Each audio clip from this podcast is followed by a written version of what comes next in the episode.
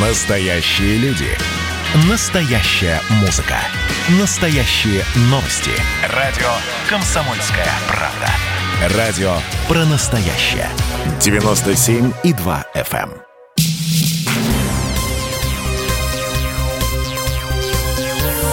Темы дня. Студии Елена Фонина я приветствую наших радиослушателей. И в течение ближайшего часа мы с вами попробуем детально разобрать все обстоятельства, наверное, одного из самых громких дел вчерашнего дня. Причем громких как в прямом, так и в переносном смысле этого слова. Вчера утром пенсионер из подмосковного поселка Новые Вешки Владимир Барданов не пустил в дом полицейских, которые пришли с постановлением суда об осмотре жилища по подозрению в незаконном обороте оружия. Мужчина начал стрелять по силовикам, бросил в них две гранаты, забаррикадировался на верхних этажах коттеджа. Противостояние длилось несколько часов. Перестрелки ранения получил э, один из спецназовцев. Э, Его госпитализировали. Во время штурма в доме начался пожар. Поздним вечером на чердаке нашли обгоревшее тело Барданова. Но это, я думаю, то, э, что знают многие. А вот э, обстоятельства того, что произошло, что могло толкнуть человека на такое противостояние, и э, есть ли обстоятельства, о которых нам может рассказать только журналист «Комсомольской правды» Александр Рогоза, который весь вчерашний день и э, также сегодня внимательно следил за тем, как вчера шла спецоперация, ну и какие последствия, собственно, того, что произошло накануне. Саша, я приветствую тебя, здравствуй.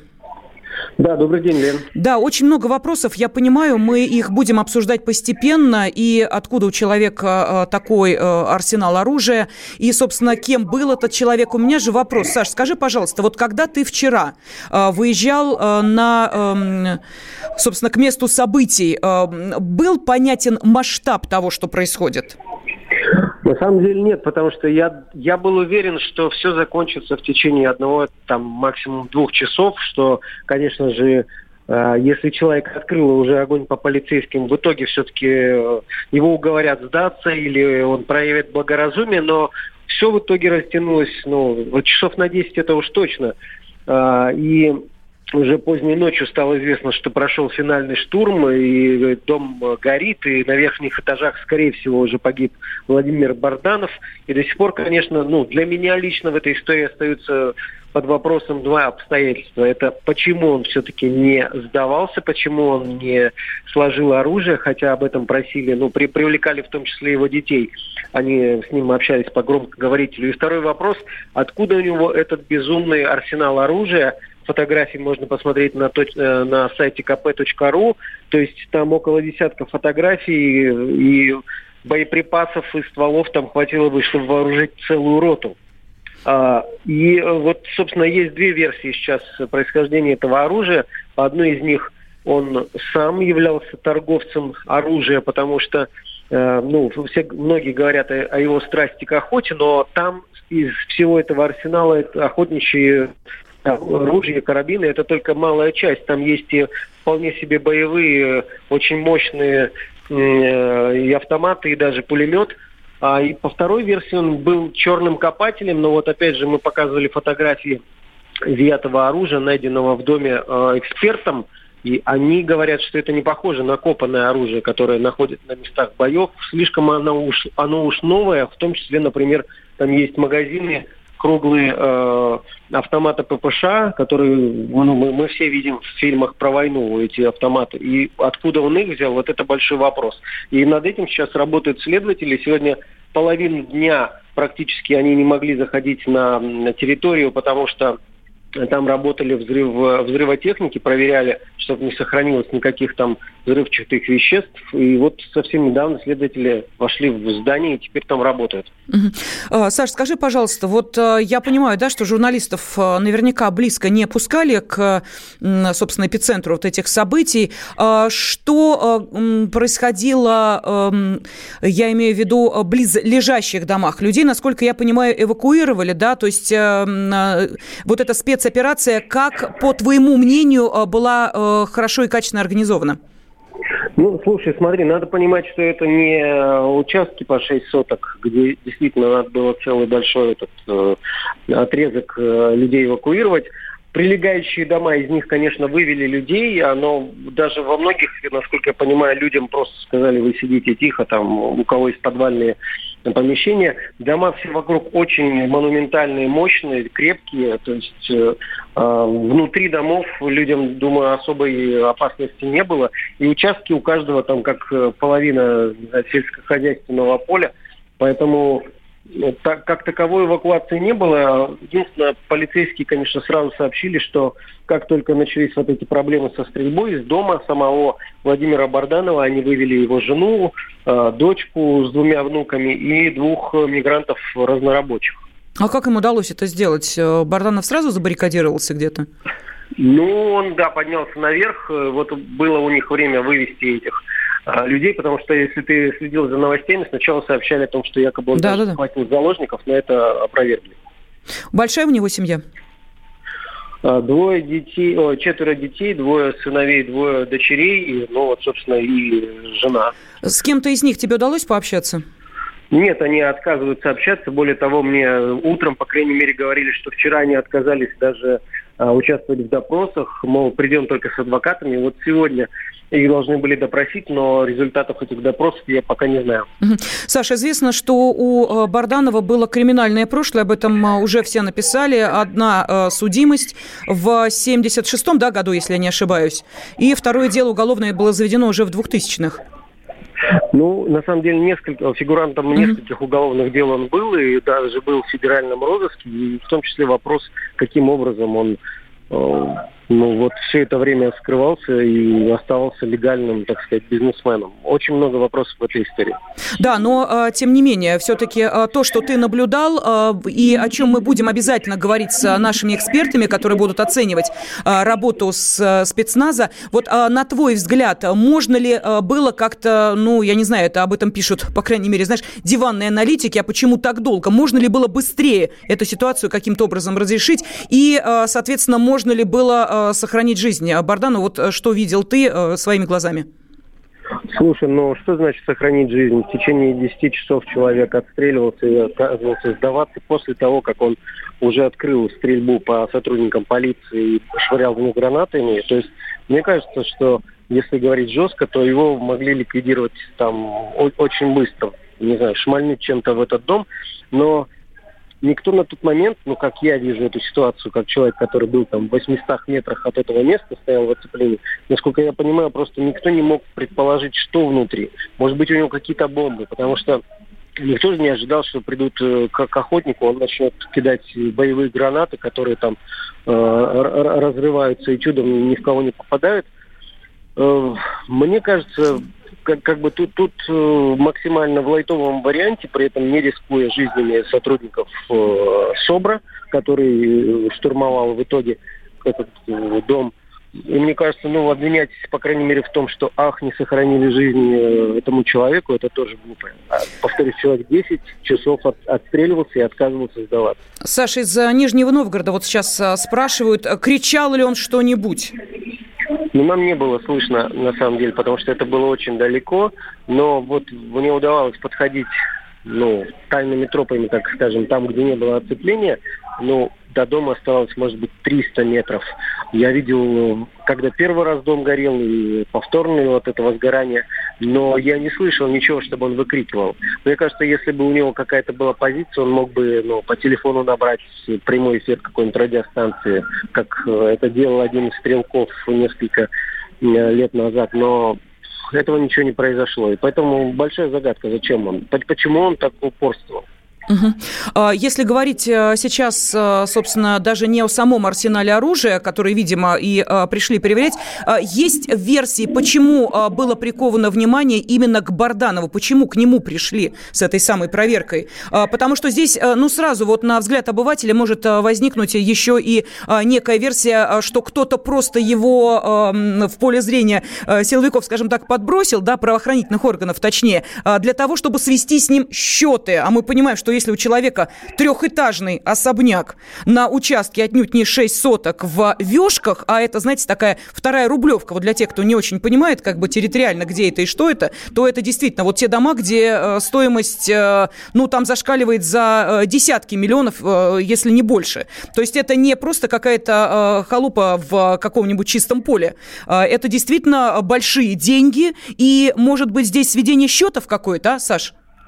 Ну, может быть, по, оперативной информации кто-то и подкинул, э, что, что у него это есть, но самое главное, это же нашли в итоге. Я уверен, что те фотографии, которые выложены э, советником э, главы Росгвардии Александром Хинштейном, который является также депутатом Госдумы, они не фейковые, то есть это настоящие фотографии, и явно эти вещи все не могли бы, ну, то, то есть тогда бы запалились люди, если бы они специально затаскивали весь этот арсенал к нему домой, потому что, ну, ты, ты видишь там на некоторых фотографиях там, не знаю, сотни коробок с патронами, все это незаметно занести в дом невозможно. Вот, кстати, и говорят, вот что именно оружие... покупка вот этих патронов и привлекла внимание, потому что, да, у него было и оружие официально зарегистрированное, было, как мы понимаем, и то, которое нигде не было зарегистрировано, но массовая скупка патронов к этому оружию и э, насторожила сотрудников э, соответствующих органов. Саш, финальный вопрос. Скажи, пожалуйста, а что звери, они были или не были на этом участке? Были, конечно, на этом участке, э, насколько я знаю, два медведя, рысь, э, пума, э, крокодил, это из экзотики, ну и там держал еще uh-huh. коров, баранов. Он, они не пострадали, как ни странно. Их вольеры находятся в, в отдалении от дома, в отдельном здании. Он так любовно за ними ухаживал. И при этом, кстати, один из соседей рассказал историю, что лет восемь назад крокодил Саша... Барданова убегал, и вот был большой шок для... Прошу прощения, э, корреспондент «Комсомольской правды» Александр Газа был с нами. А вот о том, что это за зверинец и что говорят соседи о Барданове, мы поговорим через несколько минут. Кто виноват и что делать, в нашей стране знает каждый. А вы попробуйте предсказать, что будет – Каждый четверг в 8 вечера по московскому времени главный редактор «Комсомольской правды» Владимир Сунгоркин делает прогнозы, как станут развиваться события. И у него это отлично получается. У нас очень сильная налоговая служба. Руководитель ее, господин Мишустин, это один из выдающихся управленцев. Ему бы возглавить правительство. Байден может победить с минимальным перевесом. И, скорее всего, они будут спорить, ходить в Верховный суд, доказывать. Карабах станет азербайджанской территорией, каковой она является по всем международному праву и, извиняюсь, по решениям, специальным решениям Организации Объединенных Наций. К лету исчезнет вся эта пандемия, и мы перейдем к нормальной жизни. И дальше я бы прогнозировал, будет огромный всплеск во всем, в экономике, в потреблении. Я предрекаю, что где-то уже к осени будет серьезный бум всего хорошего против всего плохого. Хотите знать, что будет? Включайте радиоприемники каждый четверг в 8 вечера по Москве. Темы дня. Мы с вами в прямом эфире пытаемся понять, что происходило накануне в подмосковных э, Вешках, когда пришлось брать э, штурмом дом, в котором проживал бизнесмен Чоповец, э, миллионер, э, человек, который имел богатый арсенал оружия э, и который больше восьми часов отстреливался от силовиков. Мы говорим о Владимире Барданове. Кто этот человек и почему, собственно, он совершил вот такое преступление. И сейчас Следственный комитет возбудил три уголовных дела. А кто он? Хладнокровный убийца, бандит из 90-х или, может быть, жертва обстоятельств? Вот давайте об этом спросим корреспондента «Комсомольской правды» Анастасию Варданян. Настя, здравствуй. Да, добрый день. Да, тебе Конечно, удалось... ответов угу. на эти вопросы еще нет, потому что расследование только началось. И, наверное, мы э, э, в ближайшее время узнаем основную версию следствия, почему же все-таки он начал стрелять. Но тебе удалось пообщаться с теми, кто его достаточно близко знал, и его, и его семью, и его родителей. И ты сейчас готовишь достаточно большой материал, в котором в том числе э, есть э, и, может быть, неизвестные широкому кругу э, эпизоды из жизни э, Барданова. В частности, его такая благотворительная деятельность. Да, это действительно так. Мне сегодня удалось пообщаться с Екатериной. Она просила не указывать свою фамилию, но это человек, который знал семью э, больше 30 лет и был, в общем-то, вхож в том числе и в загородный дом. А началось их общение с квартиры Барданова на Кутузовском проспекте. А, квартира находится буквально а, в километре от Киевского вокзала, это Сталинка. В этой э, квартире трехкомнатная на последнем этаже, она досталась Барданову от а, родителей. И э, в 90-х годах, э, в свое время, когда у него были финансовые трудности, эту квартиру он сдавал, а вместе с женой, у него, кстати, как выяснилось, э, четверо детей, две дочери и два сына, они жили в квартире на окраине Москвы и вот таким вот образом экономили деньги. А что касаемо бизнеса, а, вот Екатерина рассказала о том, что еще в нулевых Владимир начал скупать небольшие э, такие помещения, которые он сдавал под магазины и другие там офисы в том числе. А вот его страсть к экзотическим животным, она началась еще в квартире на Кутузовском проспекте. Вот Екатерина, а ей периодически оставляли ключ, когда они уезжали в отпуск, она подкармливала крокодила, который в итоге потом переехал вот в этот э, загородный дом. Про дом она тоже рассказывала, бывала там в гостях, действительно там был целый зоопарк, и э, Барданов очень любил э, своего медведя, он был у него практически ручным, он мог его просто потрепать за шею. Ты еще сказала про благотворительность. А, вот действительно, Екатерина вместе с Бардановым и его женой выезжала а, несколько лет назад а, в Костромскую область, в монастырь женский, который он восстанавливал. Ну и по словам Екатерины, все его там очень любили, и монашки встречали его вот очень доброжелательно. Еще была история про женщину, которая жила в коммунальной квартире на Кутузовском, одинокая пенсионерка. Ну вот по словам Екатерины, Барданов просто покровительствовал этой женщине, женщине, приходил к ней с гостинцами, а после смерти полностью взял на себя похороны этой женщины, приехал из загородного дома, все организовал и финансово тоже все оплатил. Ну, в общем-то, по ее словам, такой идеальный э, человек. Получается. Да, Настя, вот ты сейчас говоришь, у меня ощущение, что э, есть некая параллельная реальность. Одна – это то, что происходило вчера, когда человек забаррикадировался и э, держал оборону в доме, который, кстати, и об этом тоже многие говорят, и вот Саша Рогоза тоже это подтвердил, а, выглядел действительно как а, крепость, там даже бойницы были для того, чтобы отстреливаться. А, и вот тот человек, о котором ты сейчас рассказываешь, такое ощущение, что это раздвоение личности. Что говорит твоя собеседница относительно того, что произошло вчера? Вот как она оценивает эти события? У нее есть своя версия. По ее словам, еще на Кутузовском проспекте у него начались проблемы с правоохранительными органами. Она рассказывает, что видела неоднократно около их квартиры сотрудников полиции в форме, которые якобы, по, вот, как я уже рассказывал Барданов, обложили его данью из-за крокодила. То есть он а, ежемесячно платил деньги за то, чтобы а, у него вот, э, не забирали это экзотическое животное, которое он очень любил. Она предполагает, что, возможно, а, уже там, в коттеджном поселке, в который они переехали, у него тоже были какие-то особые отношения с правоохранительными органами. И, возможно, про этот зоопарк, который был в доме, полицейские отлично знали, но закрывали в течение 20 лет, этот зоопарк находился в этом доме, то есть в течение 20 лет, э, возможно, не просто так закрывали глаза на наличие этих животных. Ну и она предполагает, что он устал платить, он э, неоднократно жаловался на то, что он готов заниматься благотворительностью, а платить полицейским э, совершенно не хочет. Возможно, он устал, но по ее версии, он устал вот от э, таких э, порядков. Ну вот э, нам пишут сейчас э, наши радиослушатели, вот по ходу да, того, что ты рассказываешь, вот как раз из-за Москвы пришло сообщение, что, видимо, э, человек, который отстреливался, просто был обижен властью и издевательствами правоохранительных органов. И вот, собственно, такой комментарий пришел. Настя, ну, насколько я понимаю, вот сейчас в данной ситуации мы можем сказать только одно, что люди, которые знали Владимира близко, имеют о нем свое представление, те, а, кому пришлось с ним столкнуться а, накануне, наверняка могут оценивать его а, совсем по-другому. Поэтому тебе спасибо. Корреспондент Анастасия Варданян была с нами на связи. И я передаю слово почетному президенту Международной ассоциации ветеранов подразделения антитеррора «Альфа» Сергею Гончарову. Сергей Алексеевич, здравствуйте. Добрый вечер. Добрый вечер. Вот у меня вопрос. А что вы можете сказать о человеке, который действует вот таким образом? Во-первых, а, у себя в доме хранит, ну, э, действительно, настоящий арсенал оружия и а, патронов, а, которыми можно отстреливаться, вот, по мнению некоторых экспертов, если там не год, то несколько месяцев точно. Строит себе дом, где есть окошки-бойницы, вот для чего-то непонятно, и в течение 8 часов или даже чуть больше дает отпор и спецподразделению Росгвардии Росгвардии и ОМОНу, это что за личность?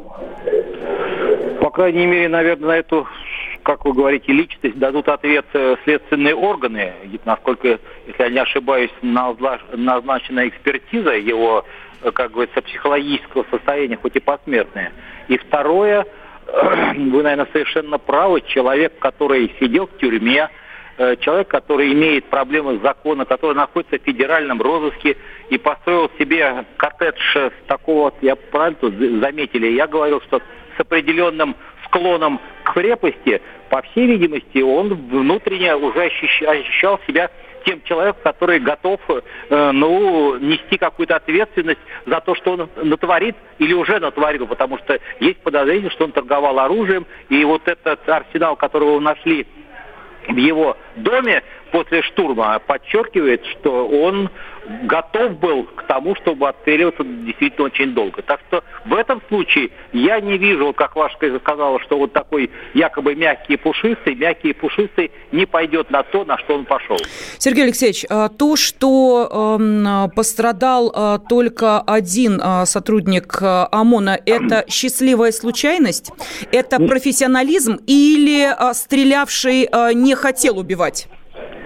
Я сразу отвечу на ваш вопрос. Мне уже задавали эти вопросы, почему так долго действовали спецназовцы и почему именно это было так. Ну, к этому есть много причин. Я бы говорил, но первая причина это то, что надо было обезопасить жителей коттеджа, которые были рядом. Второе, обезопасить э, зевак, которые фотографируют на мобильные телефоны. И, и самое главное, то, что я вот за последнее время редко, наверное, касался той проблемы, что человек, который отстреливается и оказывает сопротивление, бросает до 20 гранат и неизвестно, что он там придумал э, в своем коттедже, может быть, растяжки и так далее. Так что почему пострадал всего один человек, я считаю, это нормальная ситуация командира или штаба, который руководил, что если он принял на себя желание быть смертником и не хотел сдаваться, то в любом случае надо было его уничтожать, не рискуя жизнями наших спецназовцев. Так что я считаю, что поступили совершенно правильно. Ну вот э, ваша личная оценка, можно ли приравнять э, то, что э, делал Барданов к терроризму?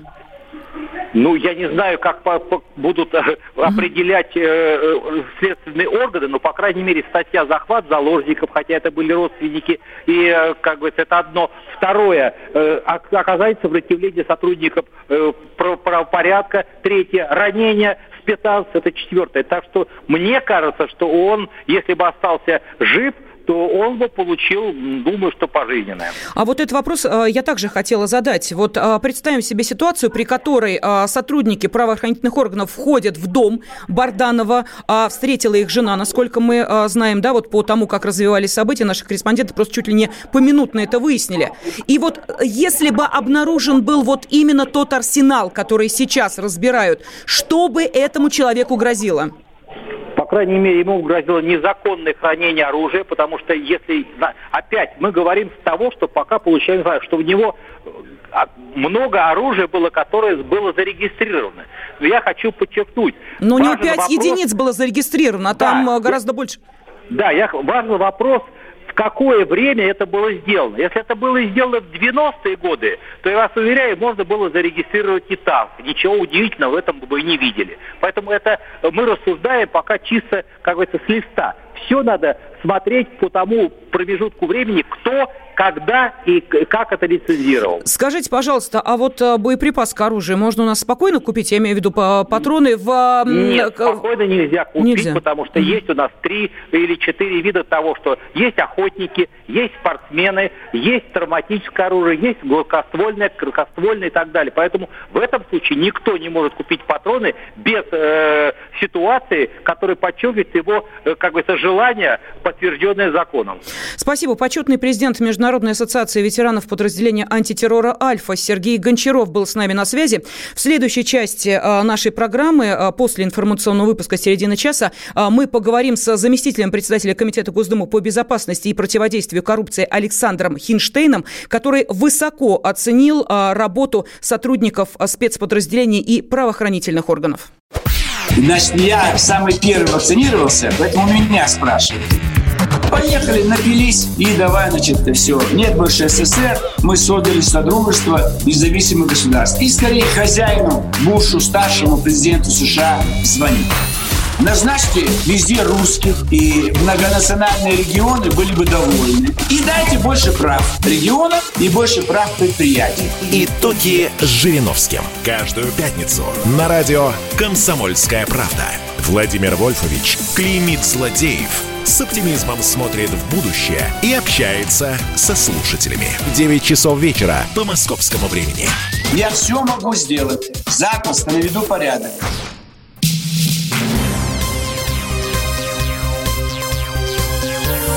Темы дня. Студии Елена Фонина, и мы продолжаем вместе с вами в прямом эфире обсуждать самую громкую новость вчерашнего дня.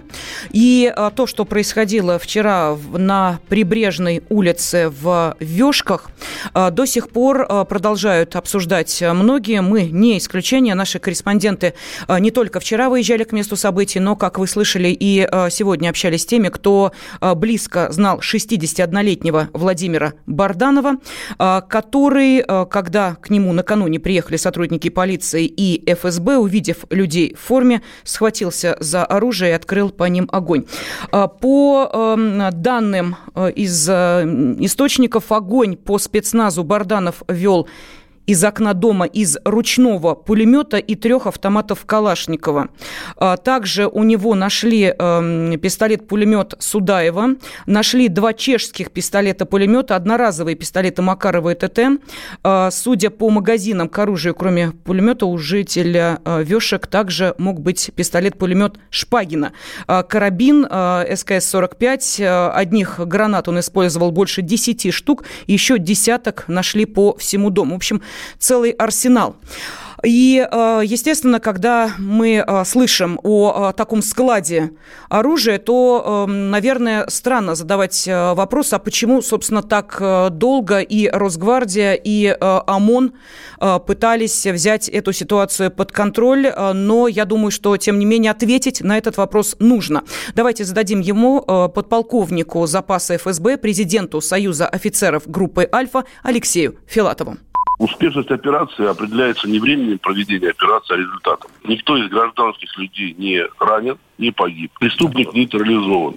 Итог, в общем-то, положительный. А уже теперь говорить, почему так произошло, здесь можно, конечно, только догадываться. Думаю, что несколько факторов повлияли на это. Ну, во-первых, на самом деле объект, как вы сказали, построен по типу крепости, и поэтому у человека который находится внутри этого объекта, есть преимущество. Во-вторых, он, в общем-то, был хорошо вооружен, психологически готов был не только стрелять, но и убивать. Долгое время у него в руках находились гражданские люди на территории его, я так понимаю, дома. И предпринимать какие-то действия активные силовики не могли потому что в любой операции, скажем, по освобождению заложников, есть большая вероятность, что кто-то из гражданских пострадает. И когда уже у него не было в руках заложников, я считаю, что операция может длиться хоть несколько часов. Следующая задача для любого командира – это не подставить свой личный состав. А в данной ситуации можно было сделать это там на несколько часов быстрее, быстрее, но кто-нибудь был ранен, а может быть еще и, не дай бог, погиб. В коттедже обнаружены были сотни коробок с э, боеприпасами, десятки боевых гранат, большое количество пистолетов и автоматов, а также пулеметы э, времен Великой Отечественной войны. Ну вот э, я сейчас смотрю на те комментарии, которые приходят на WhatsApp, Viber, Telegram, кстати, номер 8 967 200 ровно 9702, и спрашивают, как у судимого человека, собственно, мог быть вот такой арсенал оружия, кто ему это разрешил. Но вот как пояснили в Росгвардии, Барданов получил официальное разрешение на 6 единиц оружия, э, у силовых органов не было оснований для отказа. Э, у мужчины была погашенная судимость от 1976 года. Вот, кстати, спрашивали, за что судимость. Э, в 15 лет, в 1976 году, Барданов был задержан за вооруженный грабеж и отсидел два года. Так вот, кроме этого, в 2002 году Барданов проходил по делу о мошенничестве, которое прекратили за отсутствием состава преступления. Преступления. То есть вот эти э, шесть э, стволов у него вполне официально были, все остальное под большим вопросом. Как, впрочем, и сама личность Владимира Барданова. Вот мы об этом говорили, кто он, а, благотворитель, меценат, а, действительно жертва обстоятельств или человек, который сознательно шел на преступление. Давайте спросим об этом психиатра Алексея Казанцева. Алексей Владимирович, здравствуйте. Здравствуйте. Здравствуйте. Ну вот смотрите, здесь есть, ну вот что называется Э, совокупность сразу нескольких весьма интересных составляющих. Э, человек, э, который увлекался мотоциклами, оружием, который дома, сначала в городской квартире, а потом, естественно, в загородном доме, целый зоопарк открыл, включая там диких животных, и устроил себе такой дом-крепость. Вот что это за тип человека? Что вы можете о нем сказать? Ну, как минимум, э, сейчас будет решать э, судебная психолого-психиатрическая экспертиза, да, то есть изучать его жизнь полностью. Но из тех, так сказать, из той информации, которая сейчас получена из источников, появившихся СМИ, это его бывшие коллеги, там те люди, которые, так сказать, он кинул, как они говорят, на деньги, да, они говорят, что он все-таки страдал хроническим алкоголизмом, дословно там не выходил из кодировки в кодировку, лечился в массе э, частных наркологических клиник, в клифе и так далее. А поведенчески очень похож на так называемый сейчас диагноз расстройства личности. Или раньше говорили психопатия, знаете, эксплозивного типа. То есть это люди, не, не терпящие возражений, э, те э, представители, так сказать, мужского пола, которые считают, что только они правы, и только мнение их, так сказать, и очень злобные, злопамятные, а, но что и, в общем-то, прослеживается в истории, да, то есть он никому ничего, в общем-то, не прощал. А, и никто с ним и связываться не хотел. Тех э, людей, которых, так сказать, он мошенническими действиями там лишил денег, они старались больше с ним не общаться, если это не получалось, так сказать, через э, правоохранительные структуры. И для них это характерно, да, вот это, э, они где-то имеют еще параноидные черты, да, что их будут преследовать, и, и так далее, что на них будут покушаться. А, соответственно, они вооружаются, дом, крепость, и большая часть у него животных, я прочитал а, в разных источниках, все-таки были это медведи, тигры и так далее. Да? Даже крокодил. крокодил да, да, даже крокодилы. То есть он не брал же там каких-то кошечек, да, пушистых, либо там э, были, конечно, бараны, да, но бараны тоже, можно сказать, не, не совсем такие а мягкие податливые животные тоже имеют копыта, рога и тоже могут, в общем-то, напасть активно. То есть он подбирал себе таких вот агрессивных животных, а, соответственно, подавлять ему их было, в общем-то, приносило ему определенное удовольствие. Алексей Владимирович, вот потому что вы говорите, э, это ваш случай? Ну вот я сейчас к вам как профессионалу обращаюсь. Я, да, считаю, что там психиатрия точно есть, вот в разных ее проявлениях. И если там все-таки достоверная информация, то она еще сочетана, как мы говорим, коморбид. То есть какой-либо психиатрический диагноз и наркологический. Это такая гремучая смесь. Угу. И довольно часто она заканчивается именно противоправными действиями в той или иной степени. Но а, вы знаете, вот а, по тому, как развивались события, а, можно, вот вы можете сказать, что человек сознательно хотел идти на конфликт и, собственно, навредить как можно большему количеству сотрудников Росгвардии и ОМОНа, или это скорее была, ну, знаете, такая вот психологическая самооборона с применением всевозможного оружия? То есть он оборонялся или он атаковал? Я не думаю, что он оборонялся на самом деле. Я не думаю, потому что бросать гранаты, ну какая-то такая себе оборона, да? Угу. Тем более его там, ну, со всех сторон не окружали, и там э, нападения не было, велись переговоры с ним, да, насколько мы знаем там из хронологии всех этих событий столько часов, потому что на самом деле гранатомет могли применить гораздо раньше, правильно? Вот, или какие-то другие более, э, более выраженные силовые действия на него. Здесь, да, он уже пошел, так сказать, до конца. Вот, и мы не знаем, в, том, в каком он состоянии находился. Возможно, он находился в состоянии э, наркотического опьянения, возможно, алкогольного. Вот, то есть э, сложно сказать, может состояние обдурманивания, может это какая-то была реактивная реакция, но это вот в характере его психотипа.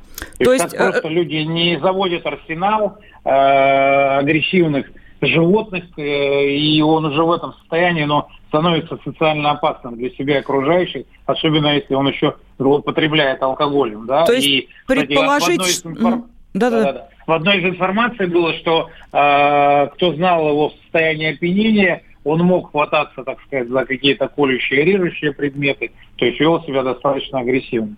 Потому что опьянение усугубляет патологические черты характера, ну и, соответственно, есть такая форма либо патологическое опьянение, либо, так сказать, атипичное.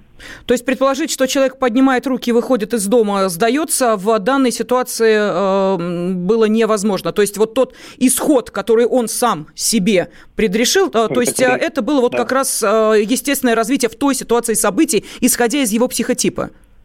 Да, такие люди, с таким психотипом люди социально опасны для себя и окружающих, о чем я неоднократно в разных интервью говорю. Тогда у меня, знаете, я развожу в сторону руками и говорю, у него зарегистрированы официально шесть э, оружейных э, стволов. У меня единственный вопрос. Если у человека есть, э, ну, мягко говоря, вот такие проявления его личности, которые вы сейчас описали, как человек может законно владеть оружием?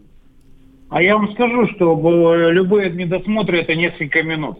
Вот, например, медосмотр э, в наркологических диспансерах города Москвы э, проходит, буквально занимает несколько минут, э, и я там не помню, сколько там, 14, вот сейчас могу ошибиться, да, и в день у врача за его там 6-7 часовой рабочий день проходит по 50, по 70 человек. Как думаете, сколько времени он на каждого уделяет? Это при том, что он должен взять мочу, проверить на наркотики и так далее. И самое главное, он никогда, я так понимаю, не лечился в госструктурах. То есть он всегда лечился в частных наркологических клиниках, где на учет не вставят и сведения не передаются, а в некоторых даже паспортные данные не уточняются. Могут спасибо, спасибо за ваш комментарий. Да. Психиатр Алексей Казанцев был на связи с нашей студией. Мы продолжим через э, несколько минут. Оставайтесь с нами, зачитаю и ваши сообщения. Темы дня. Всем привет, я Олег Кашин, где-то в глубине России Эдвард Чесноков. Там два парня идут рука об руку, целуются, опять-таки, все в таком веселом, немножко таком детски наивном стиле, ровно ничего оскорбительного, но как же все возбудились. Эдвард, да, удивительный как бы подход, который я также понимаю, может быть, даже разделяю, но все же. Эдвард, вы знаете, да, есть такой грубый анекдот про Стаса Михайлова, да, что вот почему у него нет песни «Я не пи***». Ну, слава богу, что отдел полиции вроде как начал проверку. Отдельная тема с Олегом Кашиным и Эдвардом Чесноковым. На радио «Комсомольская правда». По будням в 9 вечера по Москве. Да, за речь ненависти, но это-то другие речи ненависти. А вот этим речам ненависти и можно речь ненавидеть, понимаете? Темы дня студии Елена Афонина, и мы продолжаем выяснять, что же произошло накануне и почему, собственно, 61-летний пенсионер э, устроил э, настоящую э, стрельбу, и действительно 8 часов э, это все длилось. Вопросов достаточно много, я надеюсь, что на некоторые из них э, наши радиослушатели получили ответы, но, видимо, не на все. А сейчас я поприветствую заместителя председателя Комитета Госдумы по безопасности и противодействию коррупции Александра Хинштейна. Александр Алексеевич, здравствуйте. Да, здрасте, вы меня, да, правда, здра... понизили в должности, но не важно. Хорошо, тогда повышаю вас в должности. А, и, а, да, заместитель председателя Комитета Госдумы. Нет, я председатель Комитета Госдумы. Председатель Комитета, ну, хорошо. Ай-яй-яй-яй-яй. Э, имеет, я попеняю нашим продюсерам за это, за эту оплошность, потому что у нас все должно быть четко и точно, ведь мы сейчас с вами говорим о тех вещах, которые действительно волнуют очень многих, поэтому а, давайте, собственно, ответим на вопросы наших радиослушателей. Вы, во-первых, скажу, что достаточно достаточно высоко оценили то, как эм, работал э, спецназ, и э, к их работе у вас вопросов нет, насколько я понимаю, да?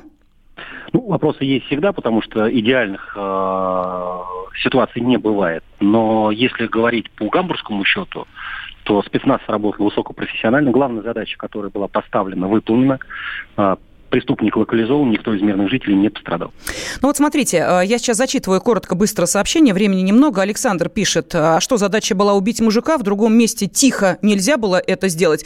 Э, ну, имеется в виду дождаться, когда, из дома выйдет и так далее. Э, далее, снайпер мог уничтожить очень быстро. Силовикам нужно было замести следы бездействия, пишут нам из Москвы. По уму все надо было делать. Вызвали бы его в отдел, к участковому, в налоговую, куда угодно. И эм, без него в присутствии жены все бы провернули и не случилось бы бойни. Вот такие комментарии. Ну, такие комментарии пишут люди далекие от э, специфики деятельности э, правоохранительных и силовых структур, э, которые, сидя на диване, э, считают, что разбираются во всем лучше, лучше всех всегда. Значит, первое. Э, очевидно, что приход сотрудников полиции не был обусловлен их информацией о наличии у него такого арсенала оружия в доме. В противном случае, конечно же, все это происходило иначе. Снайпер, который по версии какого-то чудо-специалиста должен был выяснять. Не очень понимаю, как это физически возможно сделать в условиях, когда человек уже ведет стрельбу из дома, и этот дом а, ну, оборудован как, а, как крепость, где можно долго держать оборону. И именно этим и объясняется то, что операция проходила долго. Но mm-hmm. опять же надо понимать, что всегда на чашу весов а, кладется в первую очередь безопасность. И вопросы оперативности, скорости, они вторичны прежде чем э, начинать штурм здания из э, этого дома. Из него пришлось вывести находившихся там членов семьи Барданова. Их выводили по одному, эвакуировали, потому что в противном случае они попали бы на линию огня. Дальше пришлось эвакуировать жителей соседних домов. Кстати, это отвечает на вопрос, который я тоже слышу, почему не подогнали танк и не э, ударили прямой наводкой. Послушайте, в э, жилом поселке густонаселенном, где дома стоят друг от друга там, в 50, э, 70, 100 метрах, э, из танка прямой наводкой – ну, это из, знаете, фантастических фильмов такое возможно. Я уж не говорю про формальную сторону, о том, что у нас э, мало реальной картины, при которой тяжелая техника где-то на, на окраинах Москвы работает, но еще и по причине того, что от этого могли пострадать жители соседних домов угу. от разрушения всего остального. А, дальше. Очень долго пытались вести с ним переговоры, убедить его сдаться. И прежде чем, а, ведь хронология событий такова, пришли сотрудники полиции. Сейчас не готов ответить, с какой целью они приходили, что именно они должны были проверить, но они пришли. Барданов открыл огонь. После этого нам, значит, территорию оцепили. На место вызвали оперативные службы, вызвали спецназ. После этого с ним начали вести переговоры. Когда говорят о том, что вот, а что его не вывели, почему там, а, зачем ему нужно было, там первый специалист, да, задал вопрос, mm-hmm. убили мужика, значит, а, человек, который открывает огонь по сотрудникам полиции правоохранительных органов любых, это человек, которого в соответствии с нашим законодательством Значит, э, все основания для применения оружия э, к нему есть. Хорошо, а, давайте, я прошу прощения, у нас времени э, мало. Еще один очень важный вопрос, я сейчас вот быстро его зачитаю.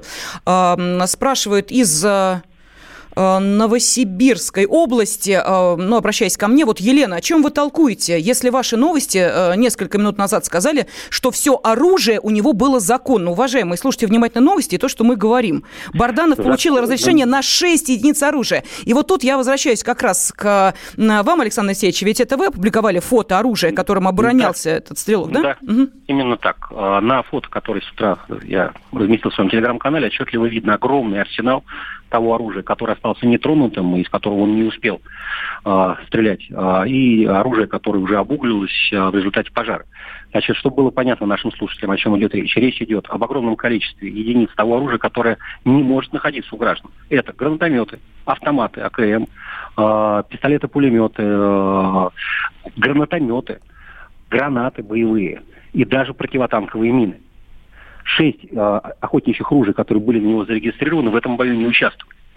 И коробки с патронами боевыми, э, там ну, их, э, их огромное множество. Я думаю, что счет боеприпасов там идет даже не на сотни, а на тысячи. С таким арсеналом он мог обороняться сутки. Этот арсенал хватило бы для того, чтобы вооружить целую роту, даже не взвод. Остается вопросом, и я уверен, что следствие на него даст ответ, как вообще в этом доме оказался такой арсенал, откуда он взялся, потому что э, оружие современное, новое, э, там, конца Советского Союза или уже на новой, новейшей российской истории, э, все оно может быть э, только получено в результате незаконного, нелегального оборота оружия.